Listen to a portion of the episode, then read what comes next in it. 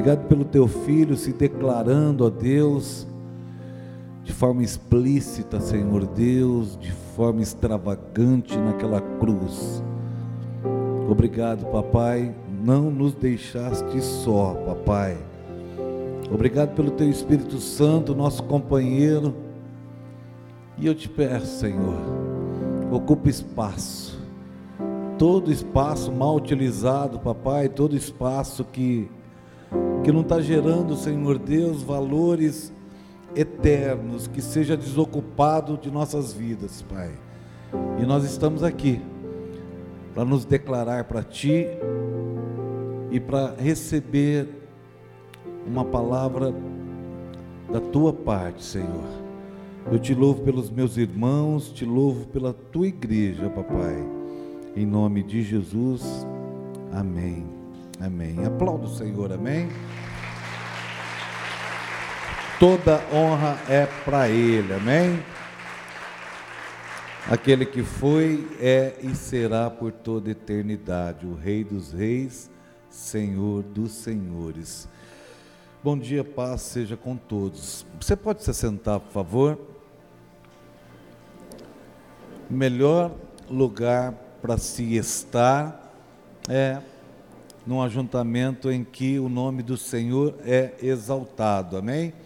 e que nesta manhã possa verdadeiramente valer a pena o nosso ajuntamento. Quando eu digo valer a pena, é quando a palavra vem e o Senhor nos confronta em amor. Ele nos confronta porque ele sabe todas as coisas e a onipresença dele, a onisciência dele, a onipotência dele nos garante o que? A vitória. Ele nos garante a vitória, independente da estação que nós estamos vivendo, independente do momento que nós estamos vivendo. Falamos de paz esses dias. O, o, o, importante é ter paz com o Senhor, que essa paz com Deus vai fazer o que? Ela vai fazer você ter paz com teu irmão e paz consigo mesmo, né? Tem gente que não tem paz, procura, procura e não acha e fica desesperado. E, e, e ter essa paz estabelecida, Ó, oh, Senhor, estamos em paz, queremos a tua paz, queremos a tua vontade, ela vai gerar benefícios. E nesta manhã é exatamente isso que nós estamos fazendo aqui. Nós estamos nos reunindo para que o Senhor traga uma informação, gere um conhecimento, para que eu possa errar menos, para que você possa errar menos também. A própria palavra assegura isso, que a gente erra por falta de conhecimento. E a partir do momento que aquela informação está ali, nós temos que usufruir desta informação. Amém? Mas rapidamente quero chamar o Bruno para vir aqui. O Bruno, ele é uma figurinha, sabe? Conheci o Bruno há 10 anos atrás, um pouquinho antes dele se casar, 9 anos. Foi em 2009 mesmo, não foi? 2000, você casou em que ano? 10. Então foi há 9 anos atrás, conheci o Bruno e o pai dele, eu conhecia já, conhecia, mas ele estava passando uma estação bem difícil na vida dele, quando eu tive o primeiro contato com o Bruno e não houve um, não houve uma, um diálogo, só com o pai. Aí, anos mais tarde, é, o bispo Paulo Cavalcante, lindeza, figura, é um dos caras mais puros que eu conheço e isso não muda, que é o pai do Bruno e ele disse uma frase assim para mim: você precisa conhecer o meu filho, né? E eu lembrava de um filho meio morocochô, meio largadão, meio não dá bola para gente, de um filho meio o dia que eu jantei na casa dele, mas ele estava sendo tratado ali por Deus.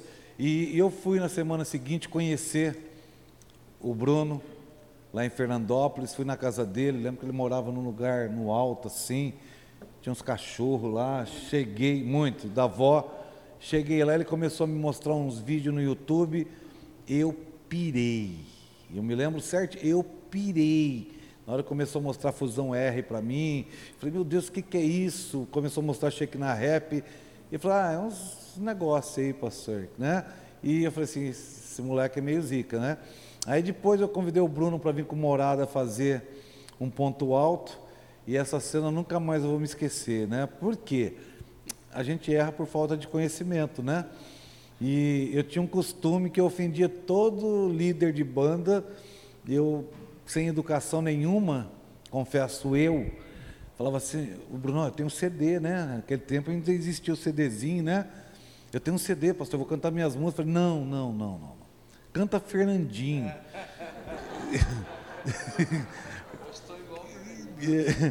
Canta Fernandinho, porque aqui é assim, Bruno, ó, tem um terço que é a galera da nossa igreja, um terço que é a galera de outras igrejas e um terço é uma galera como evangélica. Então, se você for cantar as tuas músicas, vai ficar todo mundo assim parado. Aí o Bruno me fulminou com o olhar e falou assim: Mas por quê? Porque eu quero que o povo se envolva, né? Eu esquematizava o, o tipo. Olha só que, que, que imbecilidade, né? Aí o Bruno, é verdade, aí o Bruno olhou para mim e falou: E se a galera cantar? Eu posso ministrar o que Deus me deu? Eu olhei com aquela cara de Tomé que não está vendo os buracos na mão assim, fala assim, falei, pode, Bruno, você pode, se o povo cantar, você fique à vontade. E eu me lembro da canção como se fosse agora, naquela noite de sexta-feira para meia-noite, o Bruno começou a cantar, eu vou fazer a diferença por onde eu andar. E na segunda parte já estava deveria ter uns 300 para mais jovens ali naquele lugar. Ninguém conhecia o Morada aqui em Rio Preto, ninguém sabia quem era o Morada, mas impressionante que a igreja toda estava cantando logo na sequência. E na semana seguinte, não eram os iPhones de hoje, todo mundo com MP3 do, do Eu Vou Fazer a Diferença, molecada da igreja toda inflamada. Mas se eu fosse contar a história aqui, tem muita história para a gente ficar contando. Então eu quero que você seja ministrado, amém? Pai, obrigado por essa manhã feliz, obrigado, Deus Todo-Poderoso, pela vida do Bruno, uma pessoa que aprendi a amar ao longo da minha vida, uma pessoa especial. E fale conosco, só isso, papai, sem filtro. Amém. Bom dia. Vocês estão felizes com Jesus? Tem alguém com fome de Deus aqui nessa manhã? Estou muito feliz. O pastor Gilson estava contando essa história e um filme, é impossível um filme não passar na cabeça, né, cara? Foi muito incrível assim. O pastor disse que lembra como se fosse hoje a letra e ele não e ele esqueceu a letra aqui na hora, por isso que ele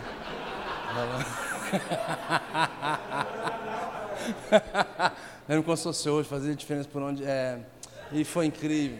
É... muito bom, muito bom.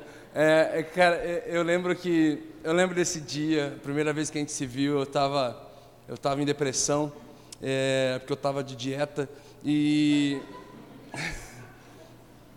eu estava passando uma crise ferrenha na minha vida. Só vi o pastor passando assim na minha casa e tipo anos depois a gente estava sentado numa mesa.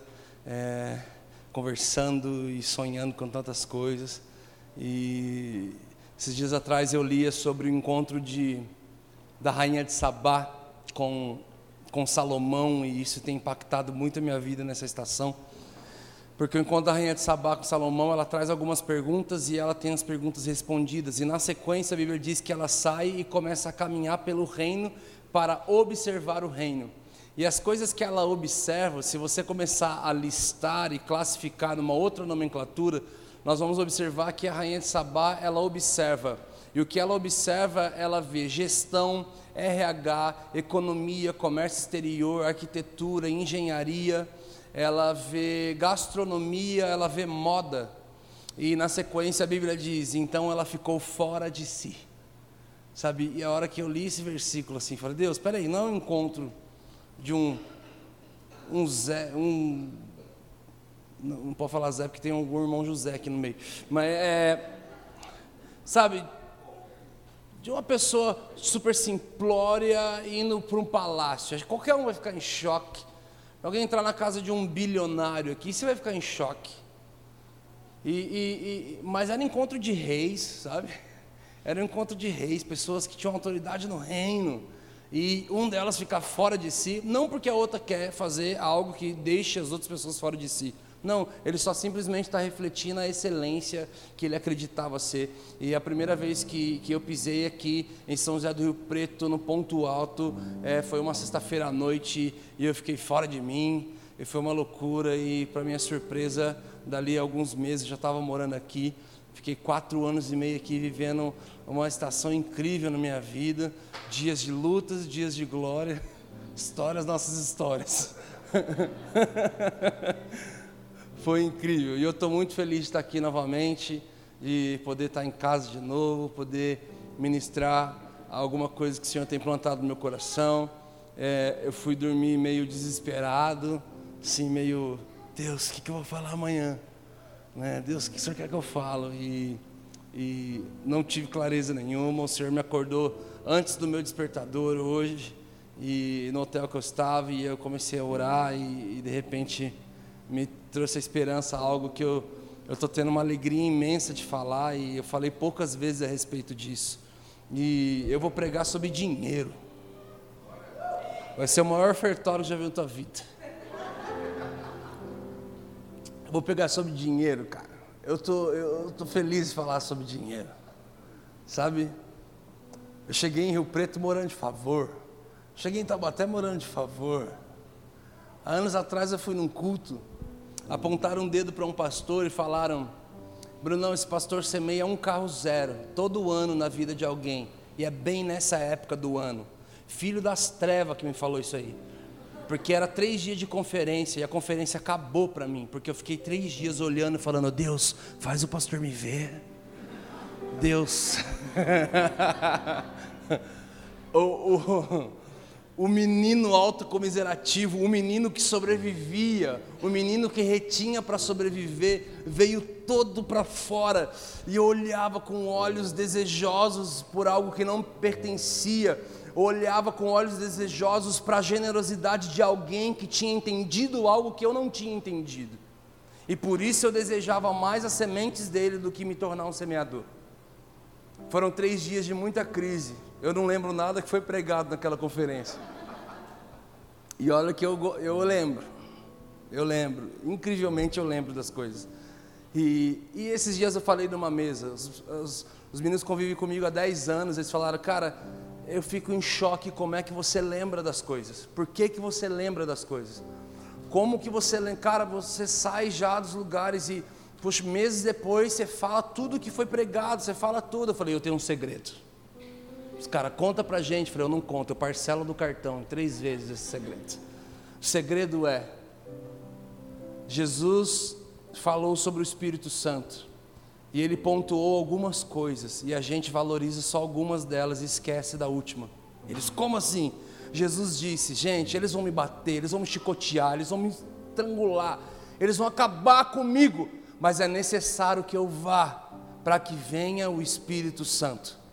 Ele vai convencer os corações do pecado, da justiça e do juízo. E agora vem o meu segredo.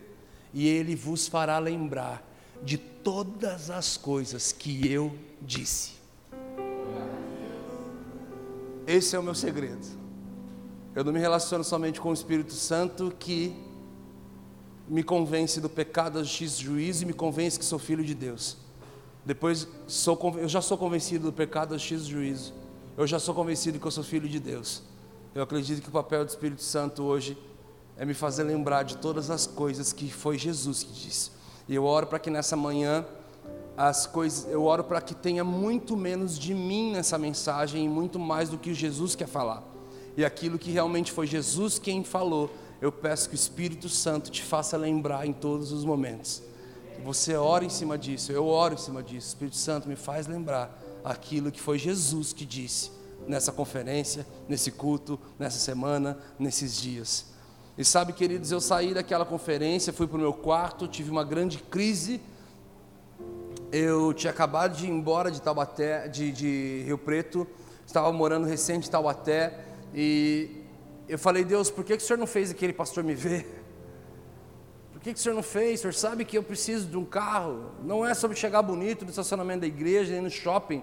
É sobre eu ter condição de colocar um bando de barbado dentro do carro e fazer a tua obra. E por que, que o senhor não fez ele me ver? O senhor falou comigo, abre em Apocalipse. Eu falei, puxa, pode ser Provérbios. Apocalipse. Falei, não, pegou pesado, tudo bem.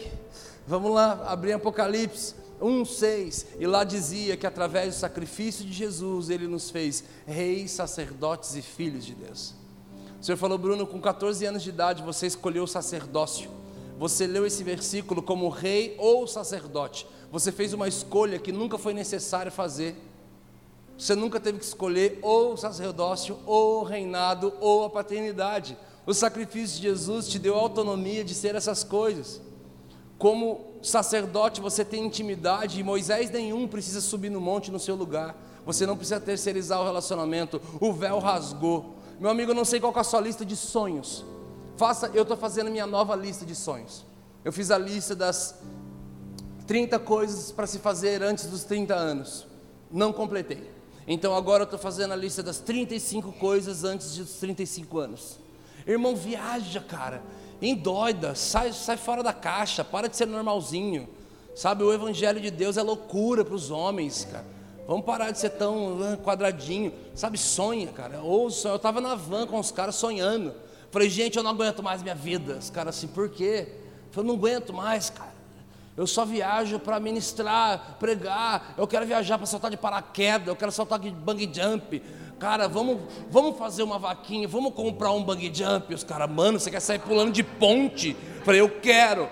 Mas Brunão, a gente não sabe medir. Então vamos fazer um curso. Quanto que é o curso? A gente paga. Vamos juntar 15 amigos. Aí a gente paga o curso para um fazer. E você vai ter que aprender a calcular. Se você calcular errado, alguém vai morrer. Mano, eu preciso. Na minha lista de sonhos nunca teve uma viagem para Israel, sabe? Nunca teve. Nunca teve. Aí de repente o Senhor começou a falar sobre a Europa e aí eu fui parar na Europa. E aí eu tô lá na Europa e eu fui, fui, eu fui parar dentro da casa de John Wesley. E aí eu fui parar no quarto de John Wesley. E eu falei, não acredito, cara. Eu pregava lá em Rio Preto sobre o quarto de John Wesley. E agora eu estou pisando no livro. A hora que eu saí para fora do quarto de John Wesley, eu olhei para o meu amigo e falei, quero ir para Israel. Ele falou, que, que tem a ver, cara? Falei, eu pisei no livro e foi incrível. Mano, imagina quando eu pisar na palavra. Eu preciso pisar na palavra. Eu quero ir para Israel. Meu amigo, um mês depois eu recebi três viagens para Israel. Ganhei de presente, cara. Vamos para Israel comigo? Vamos para Israel comigo? Vamos para Israel comigo? Eu, eu tinha tanto convite para ir para Israel que eu não podia nem aceitar todos. Eu aceitei só dois. Olha que incrível. Deus me manda o nosso coração, sabe? Agrada-te do Senhor e Ele satisfará o desejo do teu coração. Sabe, foi tão incrível essa, esse, esse meu tempo lá. E uma das coisas que eu aprendi lá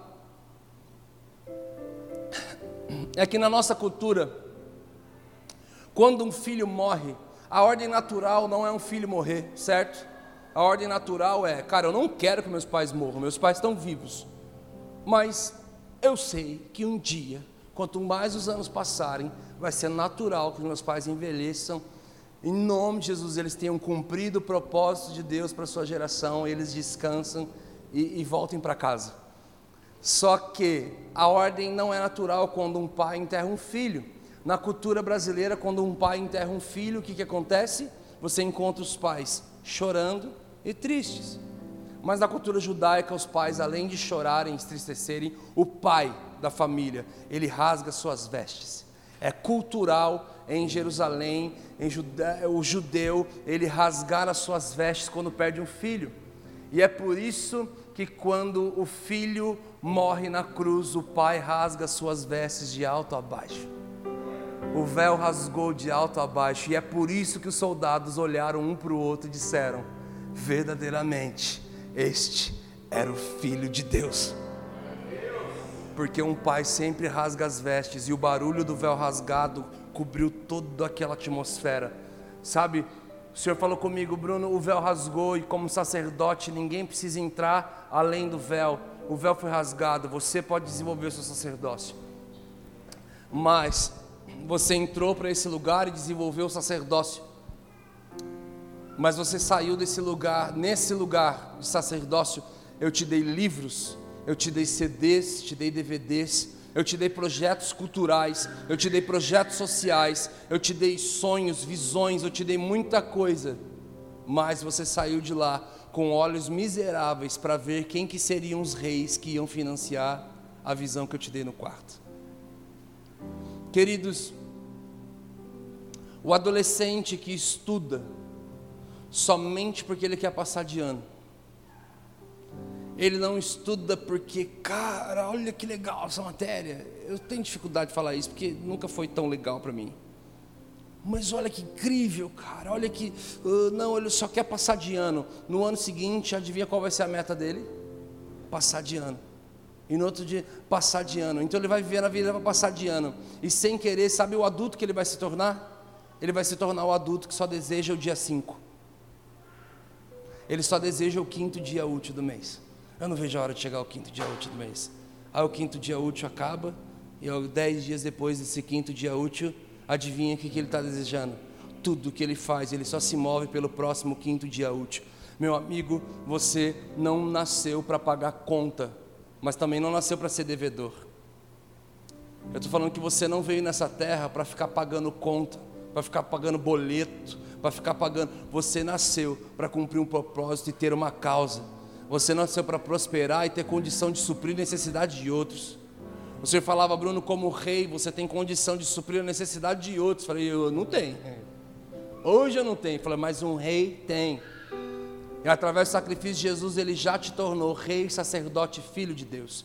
Então o Senhor começou a causar em mim uma metanoia. E nós lidamos com metanoia como somente mudança de pensamento. Mas a origem da palavra metanoia, além de mudança de pensamento, é mudança de rota. Eu estava indo para um caminho e agora, ou oh, meu caminho mudou. E sabe de uma coisa, queridos? É, eu estava num culto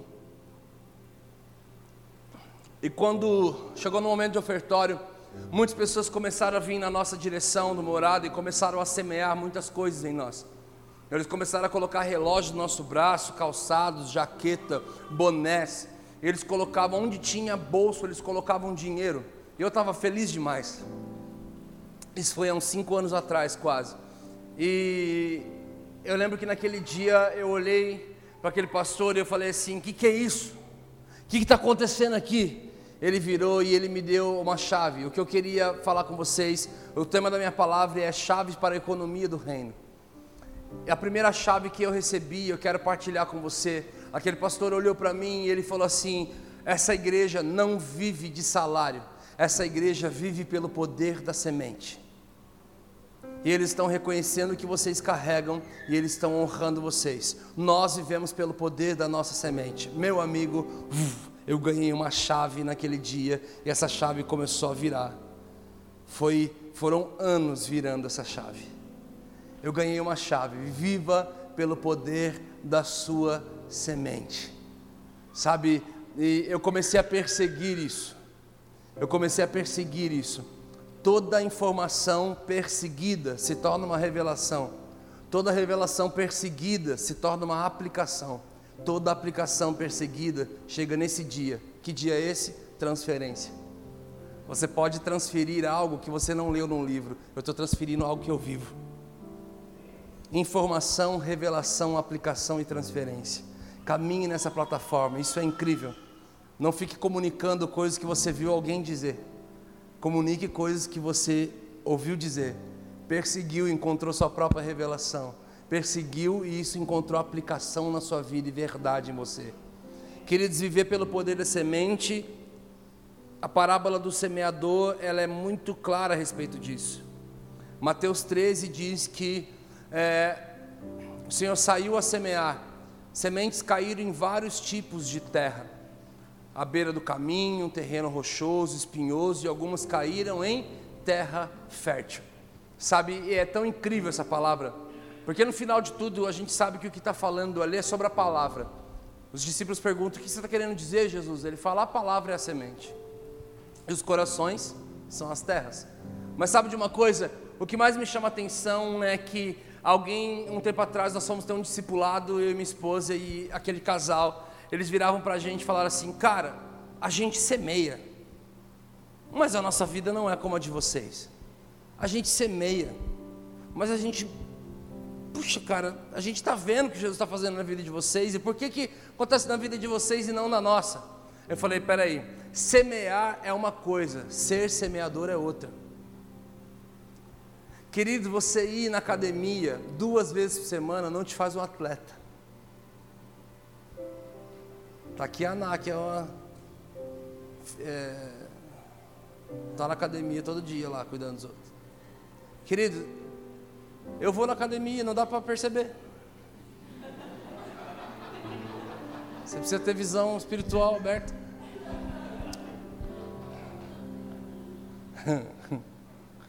Tudo que você faz de vez em quando não te torna. Queridos, a, a, a, repetição te traz habilidade, a repetição te traz cultura.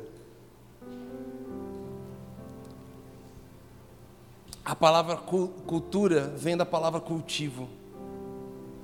O que é cultivado? Queridos, eu casei faz alguns anos. E minha esposa trouxe coisas que eram culturais na família dela.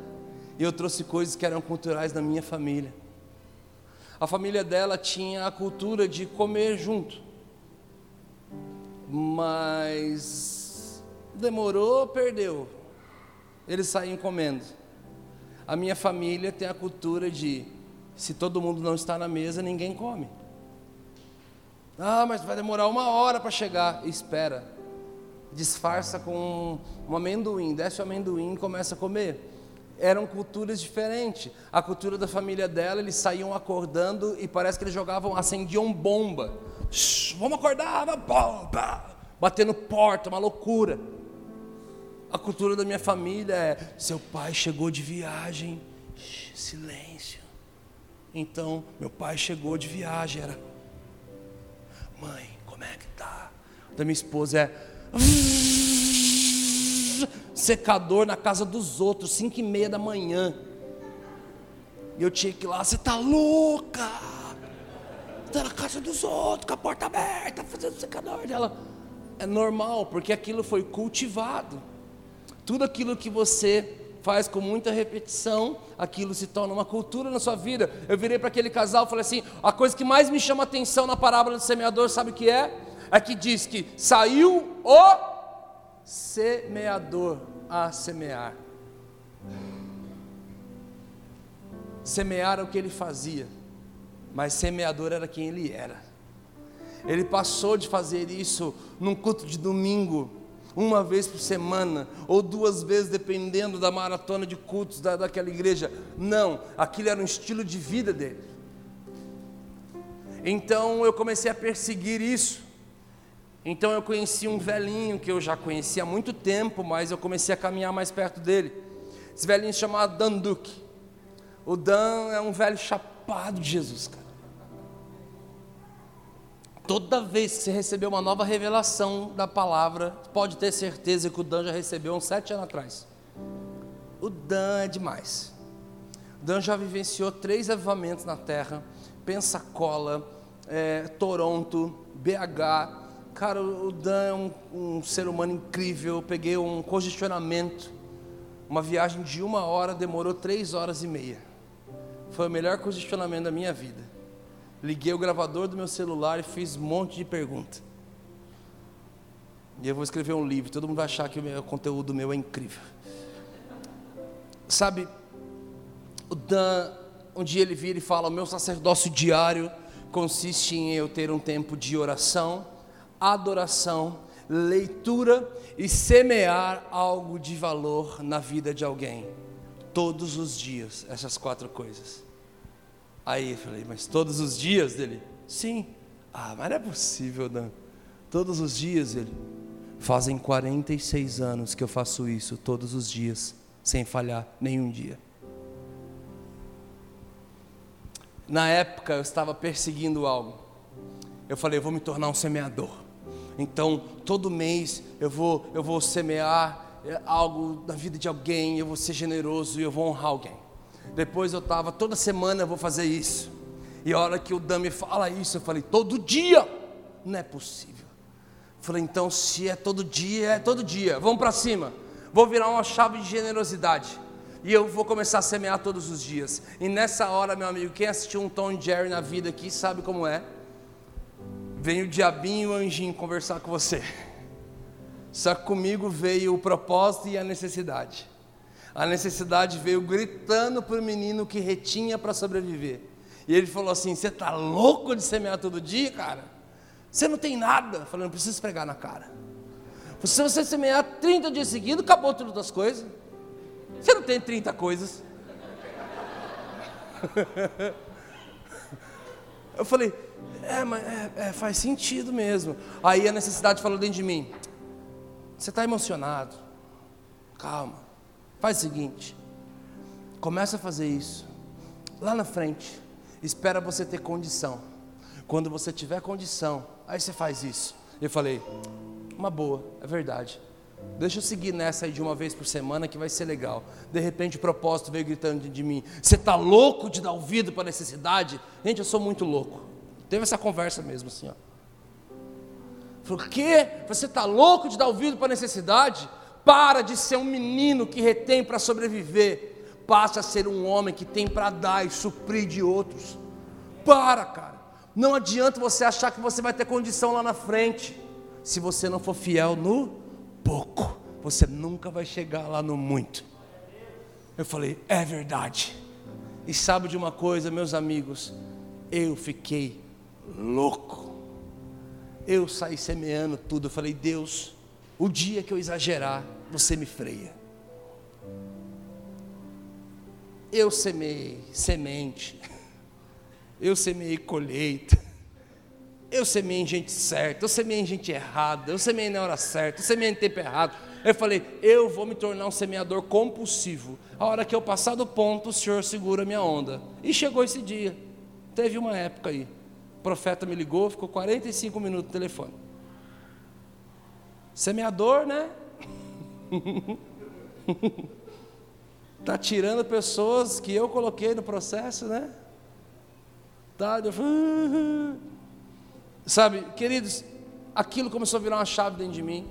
Acabava cultos, eu tinha semeado meu boné, meu relógio, meu tênis, saí só de calça e, e camiseta, porque seria chato semear os dois, as pessoas não iriam entender.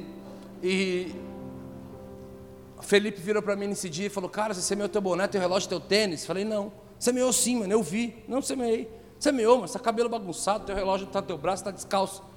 Falei, não, cara, eu semeei cobertura espiritual, semeei discernimento de tempo, semeei ativação de passos. As minhas sementes começaram a se tornar proféticas. Eu falei, boné eu compro em loja, cara. Eu não quero que me falte cobertura. Eu estava lendo Eclesiastes 10, 10. Porque assim como a mosca que cai no unguento do perfumista, isso é estutice para o coração do homem. É uma mosquinha que cai num tacho de óleo e icabode, acabou a glória. E o Senhor falou: Bruno, por que, que a mosca cai no tacho de óleo? Eu falei: vou saber lá Deus. Falou assim: porque está sem tampa, está sem cobertura. Eu falei: uou, então eu não quero que falte cobertura, eu não quero que falte pessoas que vão dar o papo, vão chegar e falar: mano, você está viajando. Para, segura a onda para. Eu não quero que falte pessoas que tenham coragem de falar para mim as coisas que eu realmente preciso ouvir. E meu amigo, eu tenho. Eu tenho. Na hora eu tenho vontade de dar um soco. Mas eu começo a receber no espírito. Eu tenho amigos que me sentam, eu falei, aí cara, como é que tá? Eu falei, tô, cara, que maravilha, cara, tá uma benção. Tá uma loucura minha vida, tá uma loucura. A gente teve um mês da minha vida que eu passei por seis países, cara. Voltei para o Brasil e ainda ministrei em seis estados. Eu falei, Cara, eu passei por seis países. Eu voltei, ministrei em tantos estados, e no meio disso tudo, tendo tempo com Jesus, tendo tempo com a minha família, uma loucura, cara, tal. E ele vira, que legal, Brunão. Incrível, hein? Tá famosão, né? Cheio de seguidor, recebendo oferta gorda, né? Ô louco, cara, o que está acontecendo? Antes que aconteça, já estou te falando. Não esquece quem que você é. Você não tem cheiro de estrada, você tem cheiro de ovelha. Você não tem cheiro de agenda, você tem cheiro de altar. Não transforma o altar de Deus num palco, não esquece quem que você é. Você é pastor, você é um artista, é, mas você não nasceu para ficar na estrada, cara. Você tem onde pousar. Não esquece que teus voos estão altos, mas você tem ainda onde pousar. E eu enchi os olhos de lágrimas e falava: Deus, obrigado, porque eu tenho amigos que estão sendo cobertura, que tem coragem de falar para mim o que mais ninguém vai ter coragem de falar. Semeei boneco, colhi uma bronca. Queridos, minhas sementes começaram a se tornar intencionais. O Felipe e a Stephanie participaram dessa minha estação de perseguir a aplicação. Quantas vezes eles estavam na, no quarto deles, prestes a dormir, e eu chamava no WhatsApp, ninguém atendia, perto da meia-noite. E eu ligava, de repente, depois da terceira ligação, alguém atendia: Oi, oi, onde vocês estão? Estamos em casa.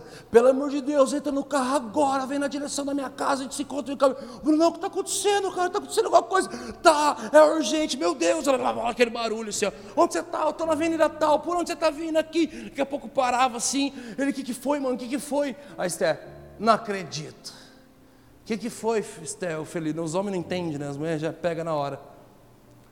O que, que foi, Esther? O Brunão não semeou nada em ninguém hoje, tá louco que vai dar meia-noite e não pode terminar o dia sem semear alguém. Deu, acertou, miserável. Pega aqui, estende a mão. Pelo amor de Deus. Ah, toma, toma isso aqui, ora por mim, gente. Jesus, nós agradecemos pela semente, abençoa o Brunão tal. E os dois em choque, assim, ó. E eu, ah, amigos que estavam indo embora do rolê, estamos indo embora. Eu falei, não, fica mais um pouco. Por quê? Não fica aí. Mas Bruno vai dar meia-noite. É por isso mesmo. Por quê? Não, mano, fica aí. Deu meia-noite. Meia-noite e um. O que, você queria falar comigo? Não, não quero nem te falar nada. Pega isso aqui, ó. Quero semear na tua vida. Mano, por que você esperou da meia-noite? Porque eu já semeei algo hoje. Eu queria esperar da meia-noite, passar o dia para eu já dar minha semente da quarta.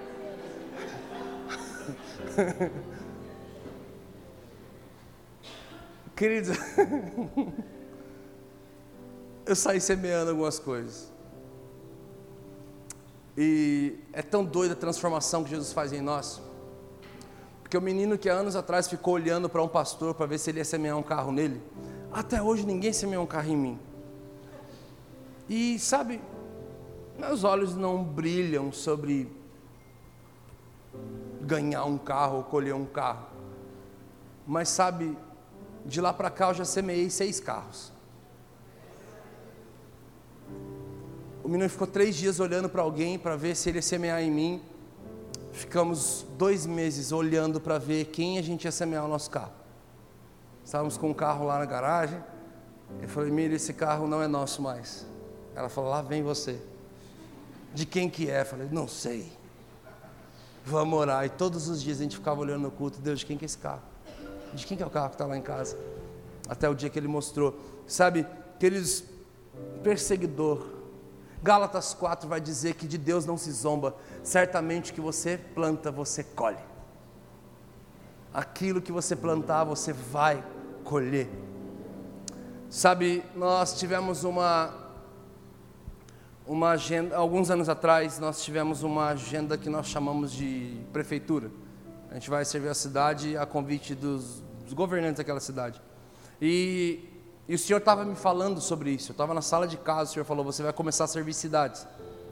Então nós fomos lá e queridos, foi uma das piores agendas, da minha, uma das piores ministrações da minha história.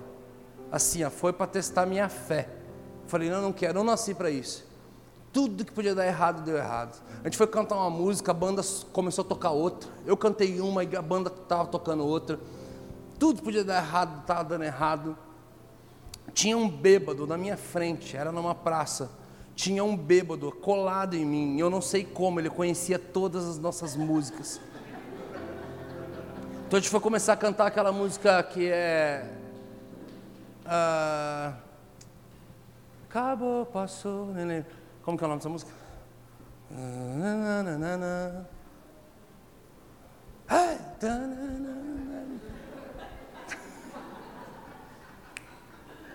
Leão esmagou serpente. É o nome da música? Leão esmagou serpente? Não, né? Vocês sabem qual é, né? Tá, essa música. É, a gente vai começar a cantar Vida Longa ao Rei. Vida Longa ao Rei.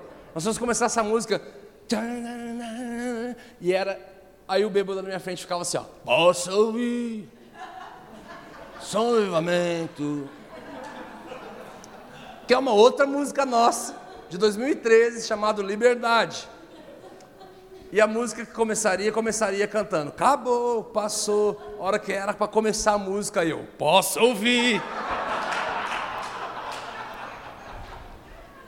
Eu queria chutar a cara dele assim, ó. Sai daqui. Tudo que podia dar errado, deu errado. Os meninos da banda chegaram para montar as coisas e foram chegar na bateria não tinha, ah, não tinha 30% das coisas que nós tínhamos pedido. E o cara foi extremamente grosso, o, o, da locadora de som. Ele foi estúpido, ele foi grosso, ele foi rude. Ele chegou e começou a brigar, e os meninos, um dos meninos já alterou a voz também. Cara, mas está no contrato, foi falado, foi passado para você, você que tem que ceder isso aí. Ah, mas vocês são banda e fala, a gente não viaja com essas coisas. E começou uma loucura. Aí alguém já, gente, segura a onda, deixa que eu resolvo e tal. Daqui a pouco Moisés nosso baixista, chegou nesse técnico de som da, contratado pela prefeitura, chegou nele e falou assim, cara, ele falou, o que, que foi? Ele falou, pera, pera, calma.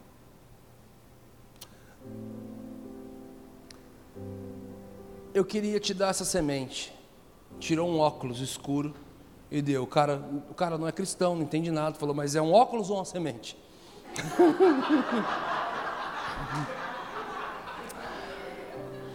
Ele, é, tá, é um óculos.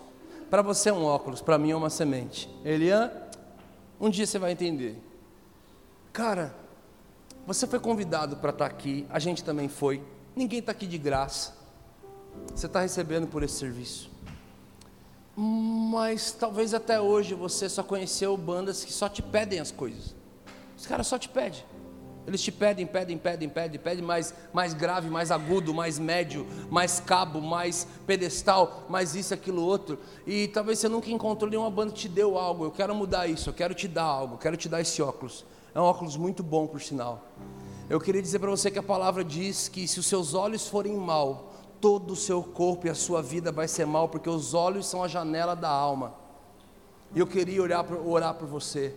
Jesus, toca os olhos dele transforma os olhos maus e faça ele ver, assim como o profeta olhou para o seu discípulo um dia e falou: abra os olhos dele para que ele veja.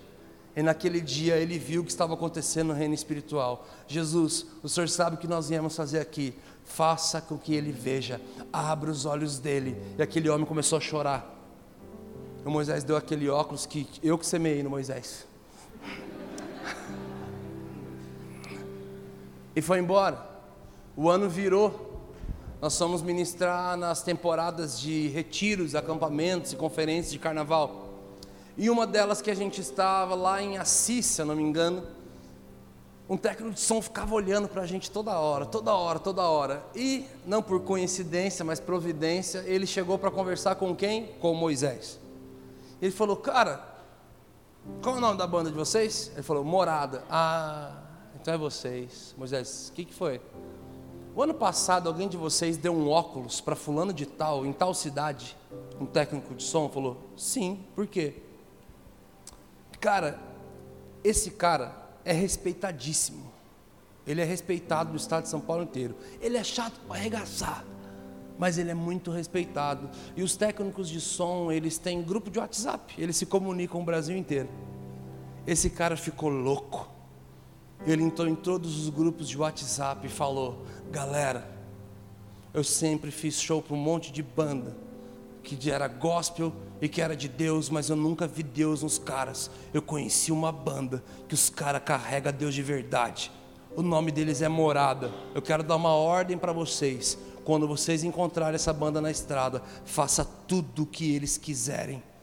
Sirvam eles da melhor maneira que vocês puderem estar servindo naquele dia que aquele homem falou isso para Moisés, nós começamos a chorar. E sabe o que, que saltou dentro de nós? Um versículo que diz que a oferta de Abel fala até os dias de hoje.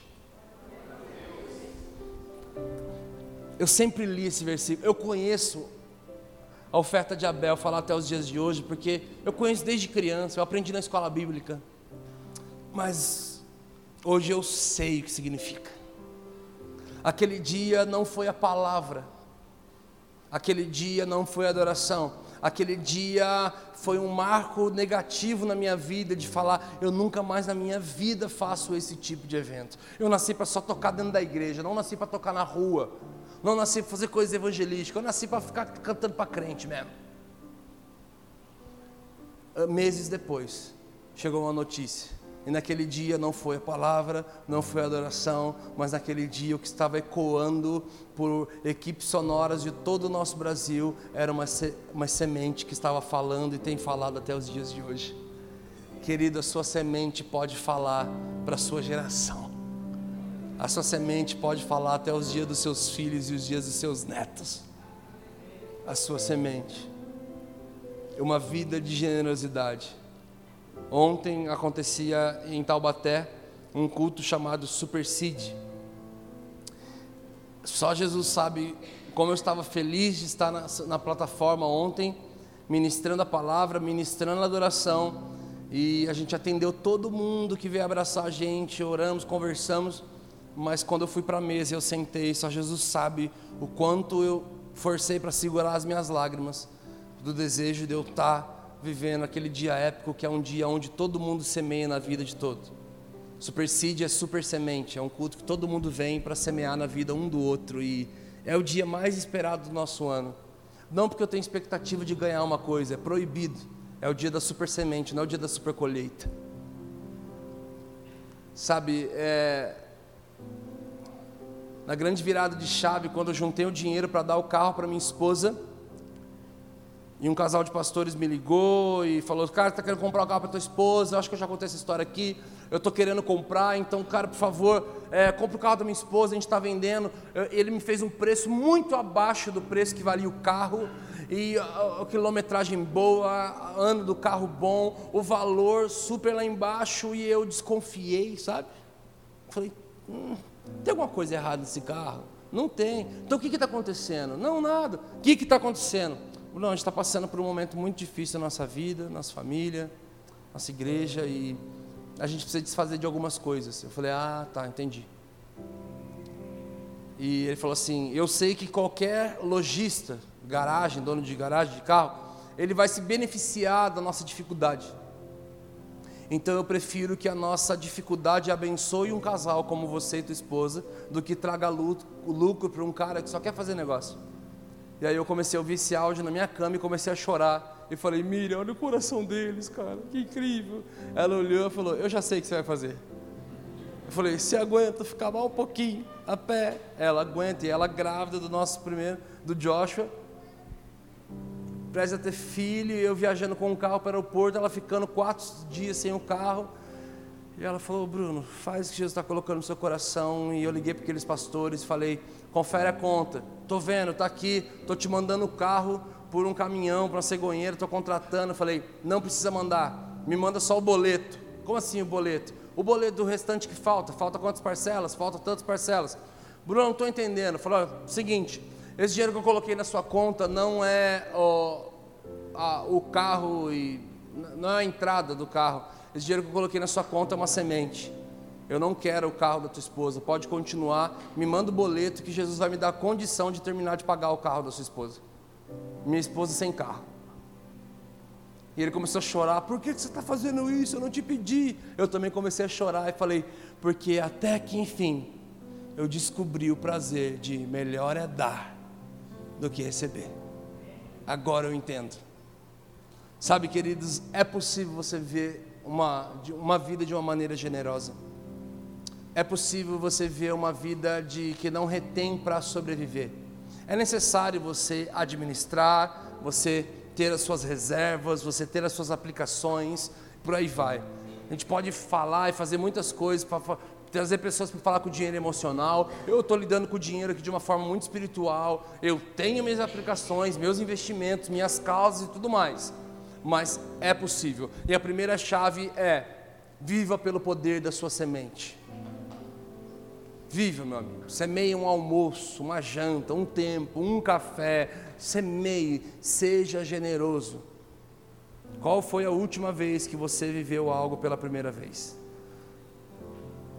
2 Coríntios 9, 10 e 11 diz: Aquele que supre a semente ao que semeia, e pão ao que come, também lhe suprirá e multiplicará a semente e fará crescer os frutos da sua justiça.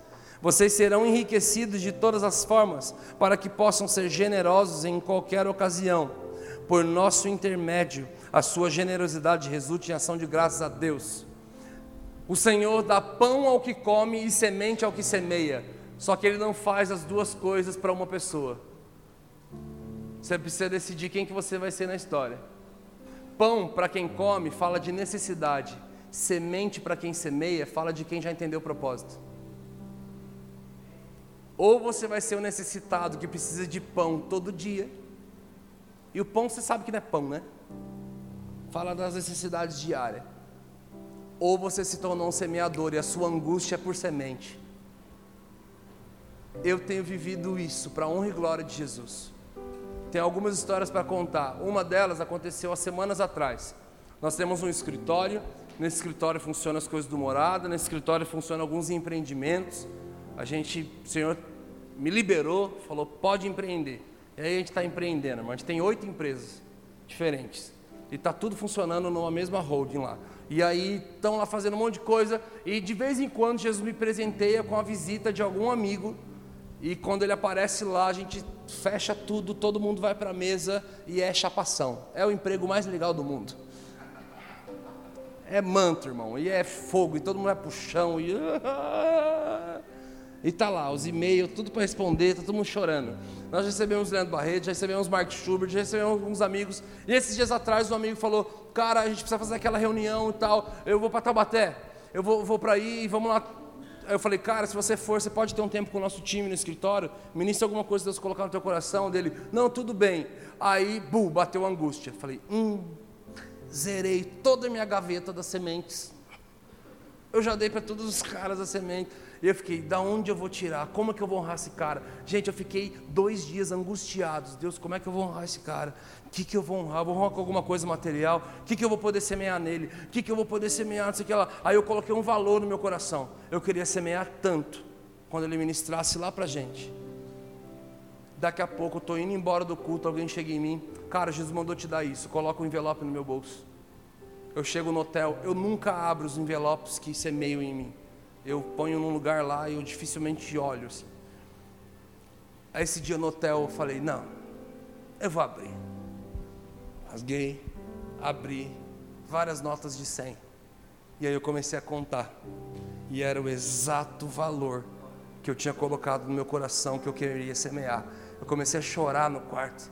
Eu abri a Bíblia em 2 Coríntios 9, 10. O Senhor falava, aquele que supre a semente daquele que semeia. Ah, cara.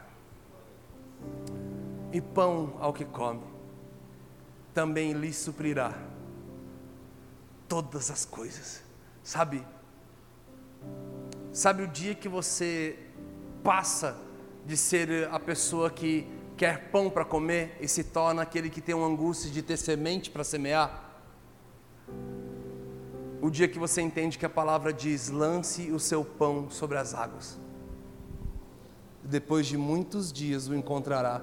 Meu amigo, se você lançar pão sobre as águas correntes, ele vai esfarelar. E humanamente falando, você nunca vai ver isso de novo. Mas o Senhor te garante: se você tiver coragem de lançar no rio de Deus a sua necessidade, você certamente vai encontrar o seu propósito. Vocês estão felizes com Jesus? Eu estou muito feliz, cara. Vamos lá. Quero liberar uma segunda chave para o seu coração e daqui para frente eu vou correr um pouco mais. O horário já está indo. Que horas termina o culto, geralmente? Já era para ter terminado?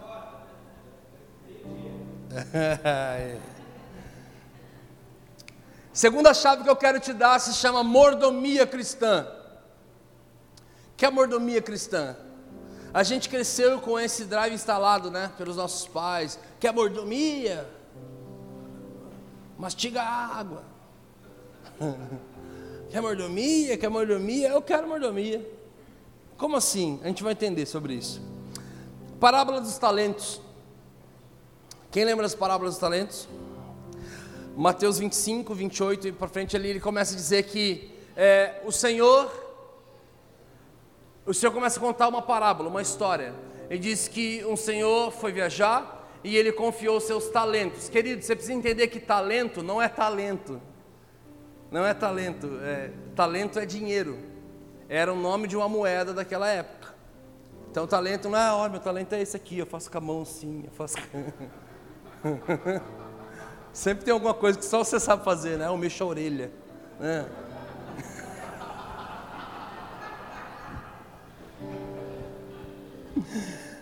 Talento é dinheiro. Ele diz que ele vai viajar e confia seus talentos aos seus companheiros. E para um ele dá cinco talentos, para outro ele dá dois talentos, para outro ele dá um talento. Queridos, o talento ele era de latão, de prata, de ouro ou bronze. Hoje em dia, sabe quanto que valeria o talento? A tradução aqui significa que para um ele deu 600 mil reais, para outro ele confiou 1 milhão e 200 e para outro ele confiou 3 milhões de reais. Vamos fazer a votação aqui. Quem queria ser do time dos 600 mil? Oh, vocês não são bobos, vocês não são. Quem queria ser do 1 milhão e 200? Quem queria ser dos 3 milhões? Ah, os irmãos aqui de bobo só tem a cara de de andar, mas não é. E aí, todo mundo quer ser dos 3 milhões. Porém, deixa eu te falar, eu não vou nem falar para você levantar a mão. Quem aí fala assim, olha, se eu tivesse 3 milhões, se eu tivesse 3 milhões, eu ia saber o que fazer com ele. Vou nem pedir para você levantar a mão. Quer que eu te fale uma coisa? Se você tivesse capacidade para administrar 3 milhões, você já teria. A palavra dos talentos está dizendo isso. Ele confiou de acordo com a capacidade que cada um tinha para administrar. Então não significa que um nasceu para ser pobre, outro nasceu para ser rico. Mas assim como tem uns irmãos que bate palma desafinado, porque você não tem o, o drive musical instalado dentro de você. E daqui de cima a gente vê umas coisas que a gente fica impressionado. A gente fala, Deus, ele está dançando num tempo, batendo palma em outro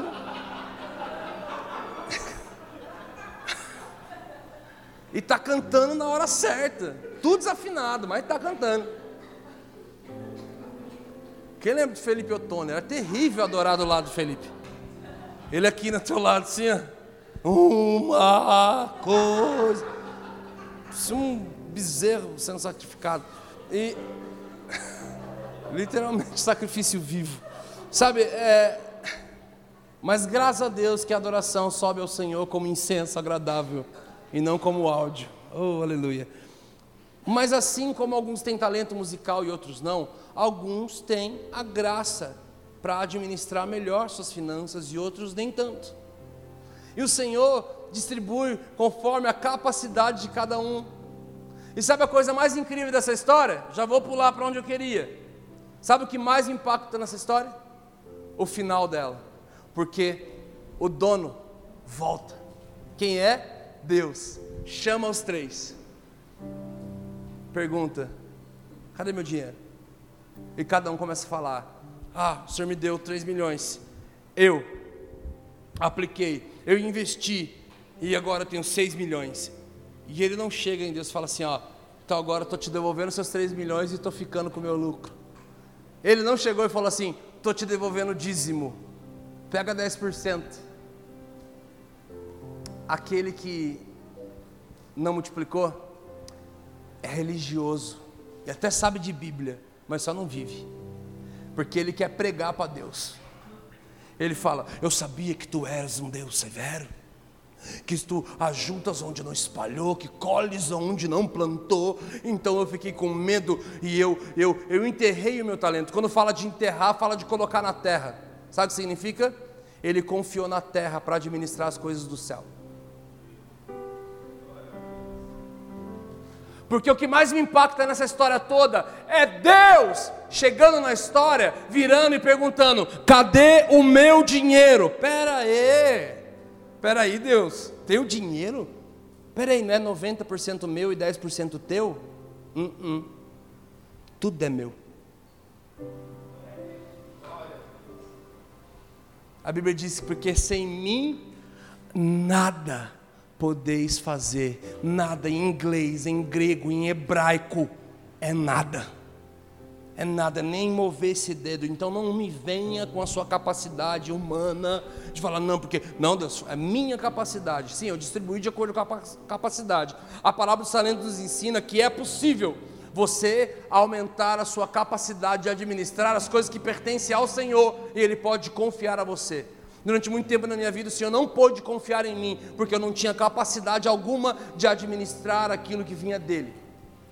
Querido, você precisa entender que nunca foi papo de 10%, 90%. Deus, é, se tem algum profissional nessa área, não tem nada a ver com a profissão, é só um exemplo. Mas Deus não é garçom para viver com 10%. Queridos, não é. No, no reino não tem espaço para dizimista, é tudo dimista, é tudo dele. Você precisa entender que tudo vem dele, tudo volta para ele, tudo pertence a ele. Sabe, um dia eu recebi uma semente, uma oferta, na verdade eu, eu consegui juntar o dinheiro e a minha esposa foi viajar. Ela foi, eu fiquei em casa. Quando ela voltou, ela foi lá no lugar onde a gente guardava o dinheiro e ela falava: Bruno, cadê o dinheiro? Você mudou ele de lugar? Sabe quando o chão abre assim, ó, você, você fala: Deus do céu, por que, Miriam? Ela falou, Bruno, cadê o dinheiro, Bruno? Era o dinheiro para a gente passar o mês, Bruno. Bruno, você mudou ele de lugar? Eu falei, Miriam, é que eu não sei cozinhar, né? Aí eu almoçava para fora, e aí jantava para fora, e aí eu vivia para fora, e Miriam do céu, cadê o dinheiro? Bruno, acredito que usou tudo isso. Cadê o dinheiro? Eu falei, Miriam, eu não sei, eu não comprei nada para mim. Não comprei uma roupa, não comprei um tênis, não comprei nada. Eu, cadê o dinheiro? Ela falou, não sei, mãe. Minha esposa ficou péssima, eu fiquei mais péssima ainda. Então eu chego na minha, aí eu vou abrir a Bíblia. Aí, aonde cai? Aqui. Eu leio Deus perguntando: cadê o meu dinheiro? Eu falei: Deus. Quer piorar? No mesmo dia, eu cheguei do culto. Porque isso aqui Deus falou no culto, domingo. Cadê o meu dinheiro? Eu falei: Deus, o céu ferrou. Aí eu cheguei domingo, liguei, a TV Fantástico. Ia começar um quadro no Fantástico chamado Cadê a grana que estava aqui? Gente, você acredita? Para minha esposa eu não chorei, na Bíblia eu não chorei. Uma hora que vê a Glória Maria e falou: Cadê a grana que estava aqui? Eu comecei a chorar. Falei: Deus do céu, não sei responder minha esposa, não sei responder o Senhor e não sei responder a Glória Maria. Deus, cadê o dinheiro? Eu não sei onde foi parar, eu não via para onde aquele bendito dinheiro foi parar sabe, devorador fazendo a festa, assim, ó, tipo, sem administração alguma. E aí veio a conta de entender que nunca me pertenceu. Gente, alguém já andou com um carro emprestado de alguém? Você não freia bem antes da lombada? Você não desvia do buraco? A tua esposa não vira o Waze do o Waze em vida, encarnada assim, fala, olha o buraco, olha a direita, olha a coisa, passa longe. Cara, eu já toquei com um instrumento emprestado dos outros. Você toca mais leve.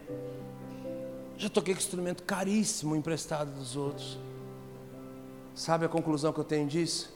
Você tem muito mais zelo pelas coisas que não te pertencem. É por isso que ele quer deixar claro: cadê o meu dinheiro? Nunca te pertenceu. Eu só confiei para que você administrasse. Sabe o que é mordomia? Já reparou a vida de um mordomo? O mordomo mora na melhor casa, come da melhor comida, anda no melhor carro, veste a melhor roupa, mas ele sabe que nada disso é dele. Tudo isso tem um dono e ele está usufruindo de tudo. Melhor casa, melhor carro, melhor comida, melhor roupa, mas ele sabe de uma coisa: isso não é meu. Isso tem um dono. Mordomia cristã é você entender isso. Sabe quando eu descobri uma semente dessa? Morava em Fernandópolis. Minha igreja, os irmãos chegavam a pé ou de cavalo quase. Os carrinhos caíram aos pedaços, tá? Da Daiane era de lá também. Cara, fumaceiro, tudo. Aí tinha uma igreja da cidade, a igreja lá da, da, da, da avenida. Ela sabe qual é? Os irmãos chegavam de nave espacial, teletransporte, aparecia na igreja. Os caras boy, irmão, boy, os caras ricos. Aí eu cheguei, meu pastor, falei assim: por que, que os irmãos da avenida é rico e nós é pobre? Falou, não, é porque é, os nichos, os nichos. Falei, você não sabe me responder. E era meu pai. Sabe o que eu fiz? Marquei um horário com o pastor da igreja rica. Tinha 16 anos de idade, 17, peguei minha bicicleta. Eu só queria uma bike melhor. Marque, fui lá. Pastor, e aí, Bruno, tudo bem? O que está acontecendo? Eu falei, não, só quero descobrir por que vocês têm dinheiro e a gente não. Ele, quê? Falou, é. Vocês têm dinheiro, a gente não. Quero saber por que vocês são prósperos e a minha igreja não é. Ele começou a explicar sobre mordomia. Ele começou a me ensinar sobre mordomia. Nós ensinamos mordomia para nossas crianças, adolescentes, jovens, homens, mulheres, casais. Então, quando chega no momento do ofertório, a gente não precisa ficar repregando uma mensagem gigantesca. A gente fala, gente, vem e faz aquilo que vocês sabem que você tem que fazer. Sejam generosos em todas as coisas. Lembra? Ele supra a semente do que semeia, pão ao que come. Também lhe suprirá e multiplicará, multiplicará a semente, fará crescer os frutos da sua justiça. Vocês, gente, olha isso aqui, cara. Alguém fala amém, pelo amor de Deus. Vocês serão enriquecidos de todas as formas. É a Bíblia, irmão. Eu não sou coach. Eu não tenho nada contra. Mas não, Antes não, não é palestra de coach motivacional, estou lendo a Bíblia. Vocês serão enriquecidos em todas as formas. Todas é todas, amigo. No grego, no hebraico, é todas. Em qualquer ocasião. E por nosso intermédio, sabe quem está escrevendo? Os apóstolos, a liderança. Por nosso intermédio, a sua generosidade resulte em ações de graças ao Senhor. Traduzindo, homem, nós entregamos ao Senhor e são homens que administram. E esses homens vão prestar conta ao Senhor, mas você está dando ao Senhor.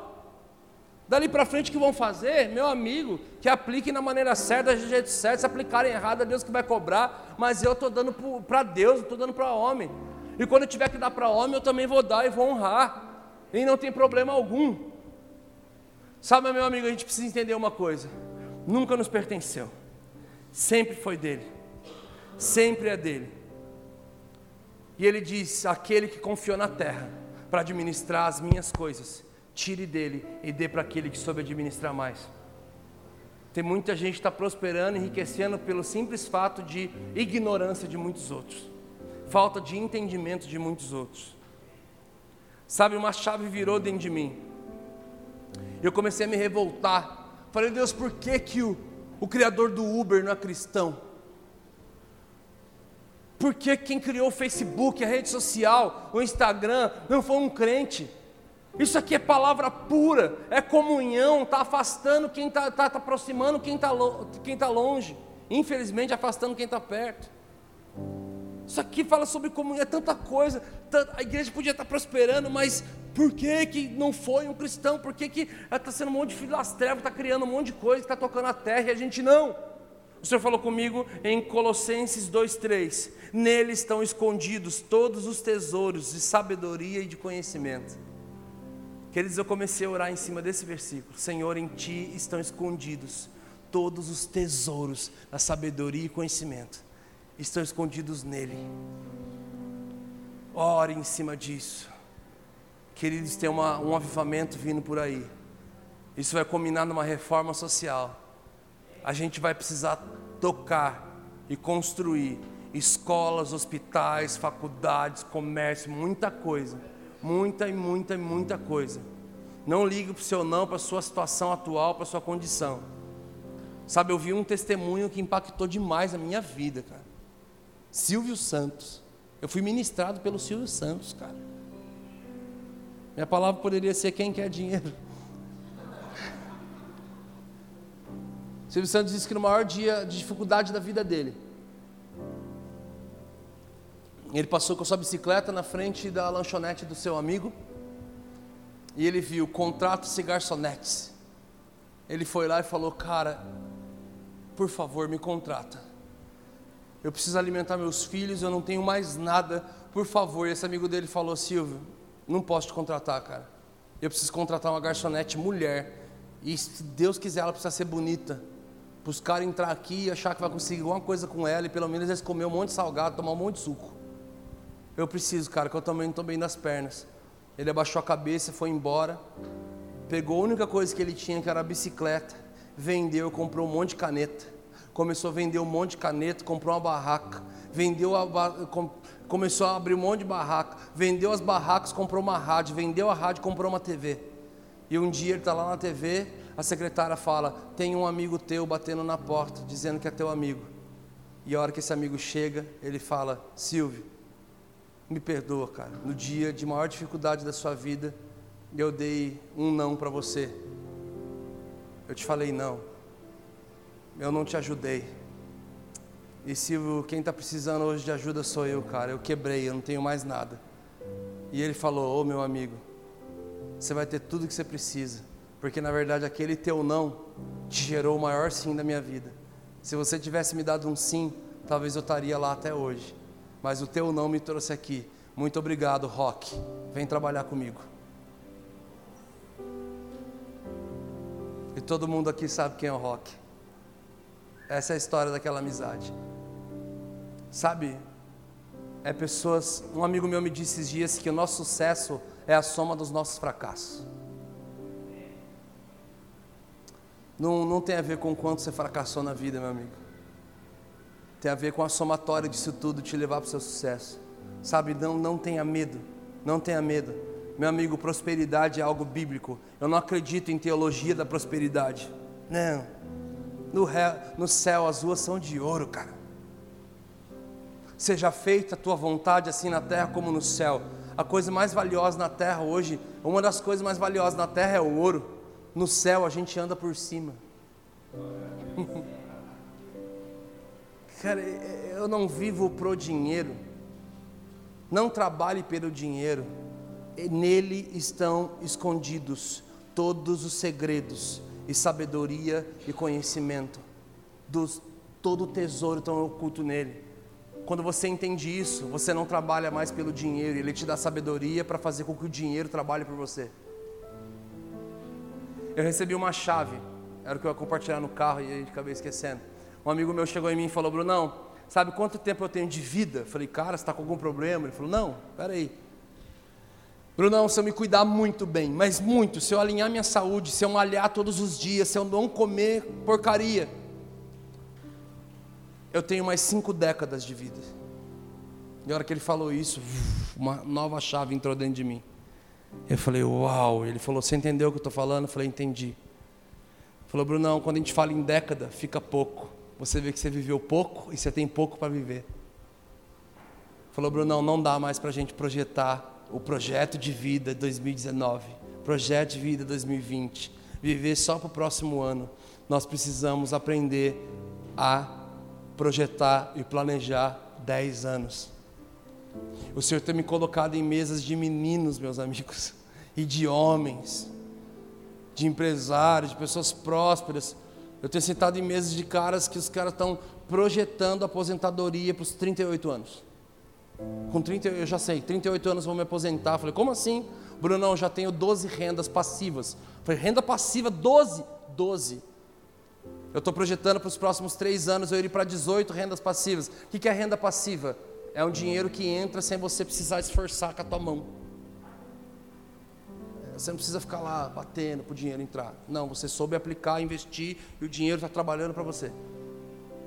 Tenho 12 anos, com 38 anos de idade eu me aposento e eu consigo me dedicar somente a isso, isso e isso. E eu vou fazer missões e. Ah, sabe? Tô... Mas foram pessoas que entenderam a chave. Cara, eu não vou viver pelo, pelo dinheiro. O dinheiro vai, vai me servir.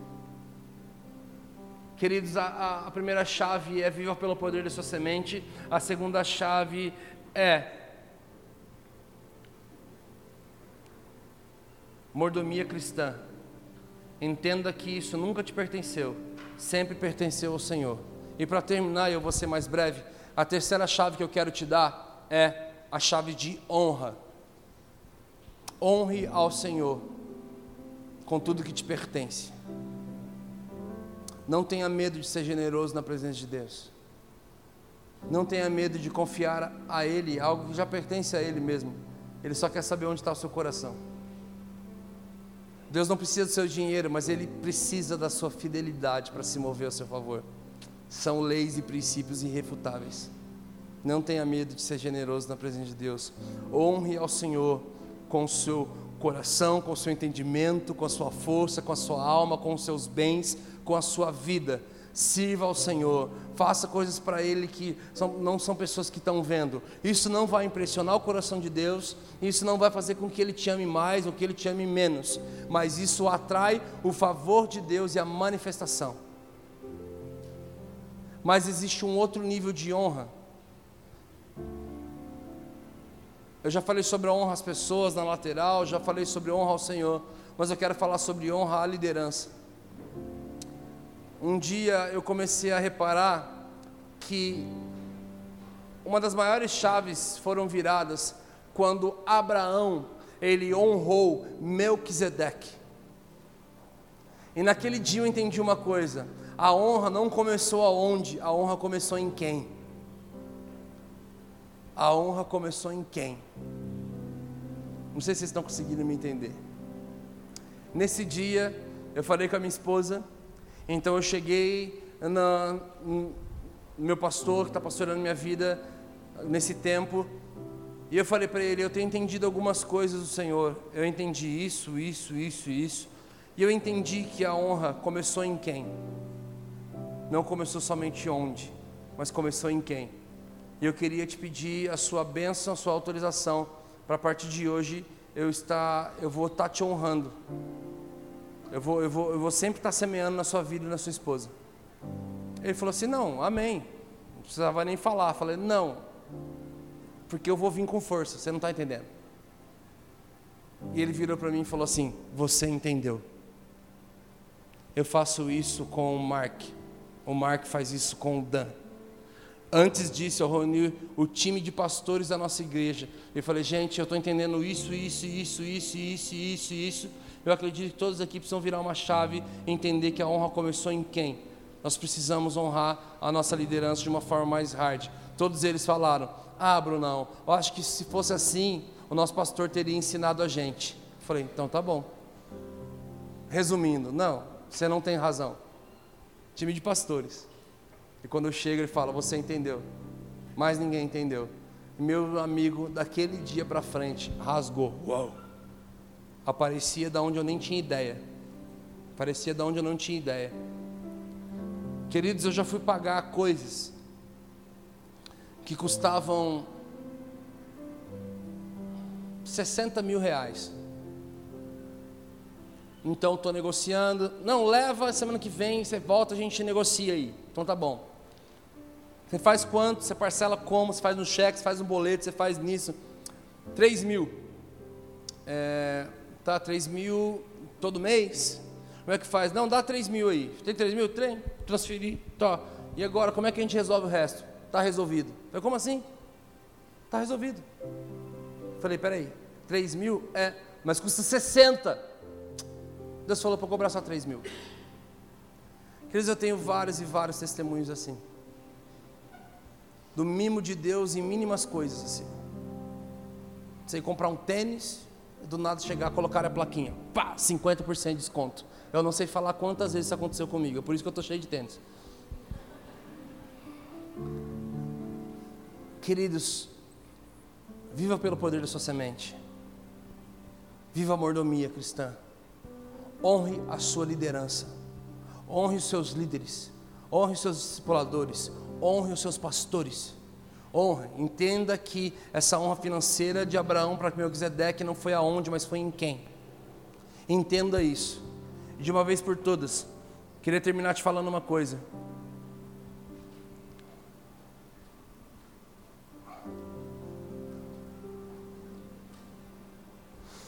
Jesus tratou o dinheiro como Senhor. Lembra quando ele fala sobre Mamon? Ele fala: vocês não podem servir a dois senhores, é um só. Ou você vai servir a mim, ou você vai servir a mamon, dinheiro. Próprio Deus tratou o dinheiro como um senhor. Sabe por quê? Porque o senhorio tem a ver com compra e escravidão. Como assim? A palavra Senhor, ela sempre foi usada, o senhorio sempre foi usado relacionado à compra de pessoas. Um senhor comprava um escravo, agora ele era escravo dele. Então, nós fomos comprados por Deus por um alto preço. E Paulo um dia diz que nós somos escravos do seu amor. Porém, um dia o Senhor disse: Não chamo mais vocês de servo, chamo vocês agora de amigos. Sim, vocês foram comprados e se tornaram escravos, mas agora eu torno vocês amigos. Mas sabe de uma coisa? Se o dinheiro te pertence é uma coisa, se você pertence ao dinheiro, você é escravo dele. Quer um filtro para saber se você é escravo do dinheiro ou não? Quando você precisa fazer uma faculdade, você consulta o seu senhor ou consulta o seu dinheiro? Quando você foi trocar um carro, você consultou Deus ou consultou o seu orçamento? Mais importante, quando você vem semear e honrar o Senhor aqui na frente, quem você consulta primeiro? O seu bolso ou o seu Deus? Quem você consulta primeiro determina quem você está quem você tá servindo. Eu não queria trazer esse peso todo, mas eu acredito que a chave de entendimento e aplicação ela traz a vivência para a nossa vida. Eu acredito que vai vir sobre a nossa casa, sobre a nossa vida, uma onda de prosperidade absurda, que você não tenha como conter e como carregar, que você não tenha nem aonde armazenar direito, por isso que vai transbordar e vai ser necessário que escorra para todos os lados e muitos outros sejam abençoados através da sua vida e através daquilo que Deus está fazendo em você. Que toda essa chave de entendimento financeiro, possa trazer uma prosperidade para você. A palavra do Senhor diz que Jesus, sendo rico, se fez pobre, para que através da sua pobreza nós nos tornássemos ricos nele. Queridos, prosperidade não é, a gente usa o termo prosperidade é, é não ter falta de algo. Não, essa não é a verdadeira prosperidade. Prosperidade significa é algo natural. Diga comigo, prosperidade é natural. Alguém já pegou uma semente na mão? Alguém já, pelo menos na escola, você pegou uma, um feijão e plantou no algodão? Você precisou ficar falando para o feijão: frutifica, frutifica. Você nunca vai precisar falar para uma semente frutificar, é natural ela faz o que ela nasceu para fazer. Se você não está prosperando, tem alguma coisa interrompendo a sua natureza. Talvez seja alguma das coisas que foram faladas aqui de entendimento. Talvez sejam outras coisas, mas persiga aquilo que tem roubado a natureza sua de prosperidade. Em nome de Jesus. Coloca a mão no seu coração. Deus, tudo que vem do Senhor nós pedimos que o Espírito Santo nos faça lembrar. Nós pedimos que o Espírito Santo nos ajude a cumprir tarefas em tudo aquilo que foi ministrado hoje. Mas nós não queremos pertencer ao dinheiro, não queremos trabalhar por ele, queremos ser prósperos porque isso é natural. E nós não queremos estar aqui na terra para simplesmente ficar pagando conta e preocupado com o próximo mês e preocupado com o próximo pão. O Senhor dá pão ao que come, mas semente é o que semeia. Nós precisamos fazer uma escolha hoje. Se eu vou sair daqui angustiado pelo pão do próximo mês, ou se as minhas angústias terão a ver com sementes, porque agora eu quero semear e eu entendi o propósito disso aqui na terra. Em nome de Jesus, vira essa chave de entendimento sobre nós e aquilo que o Senhor tem feito em mim por entendimento e aquilo que o Senhor tem aplicado na minha vida, nós liberamos e abençoamos essa casa hoje com uma onda de enriquecimento, prosperidade, empreendimento, que não falte para os nossos filhos, que não falte condição de suprir necessidade de outros que a partir de hoje o Senhor comece a mudar uma esfera na nossa vida e nós estamos entrando em 2020, uma nova década, o início de uma nova década, tudo cooperando para pela primeira vez na história projetarmos 10 anos. Pai, nós queremos participar daquilo que o Senhor está fazendo, queremos participar da reforma social que vai vir causada pela igreja avivada. Em nome de Jesus, nós queremos participar daquilo que o Senhor está fazendo, por isso nos dê uma causa, Pai, pagar conta, ter carro, casa, filhos criados, isso é natural, isso não é causa. Por favor, libere sobre nós uma causa maior que nós mesmos. A, a visão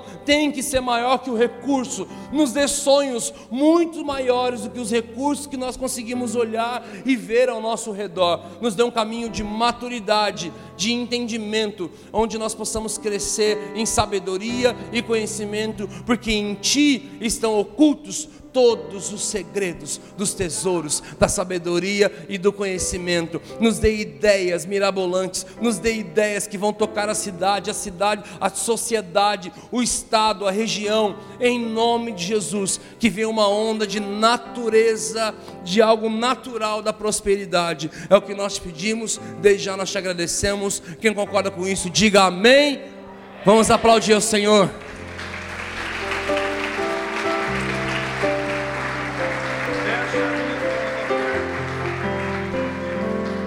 Gente, vamos selar esse ambiente.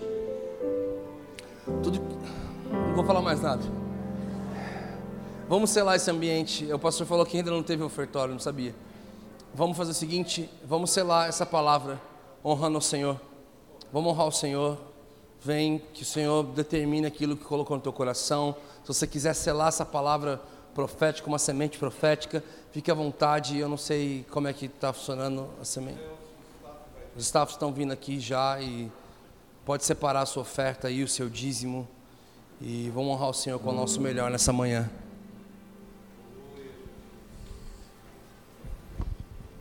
Aleluia, Jesus. Verdadeiramente que essa palavra ela possa creio que foi uma semente lançada nas nossas vidas, amém? Palavra de conhecimento, palavra de quem está vivendo coisas incríveis na presença de Deus. Já foi orado? Fique de pé no seu lugar. Você que vai ofertar online, tem alguém lá do lado do bebedouro. E você que vai entregar a sua oferta em espécie, os dois corredores, amém? Pode trazer a sua oferta, seu dízimo, amém?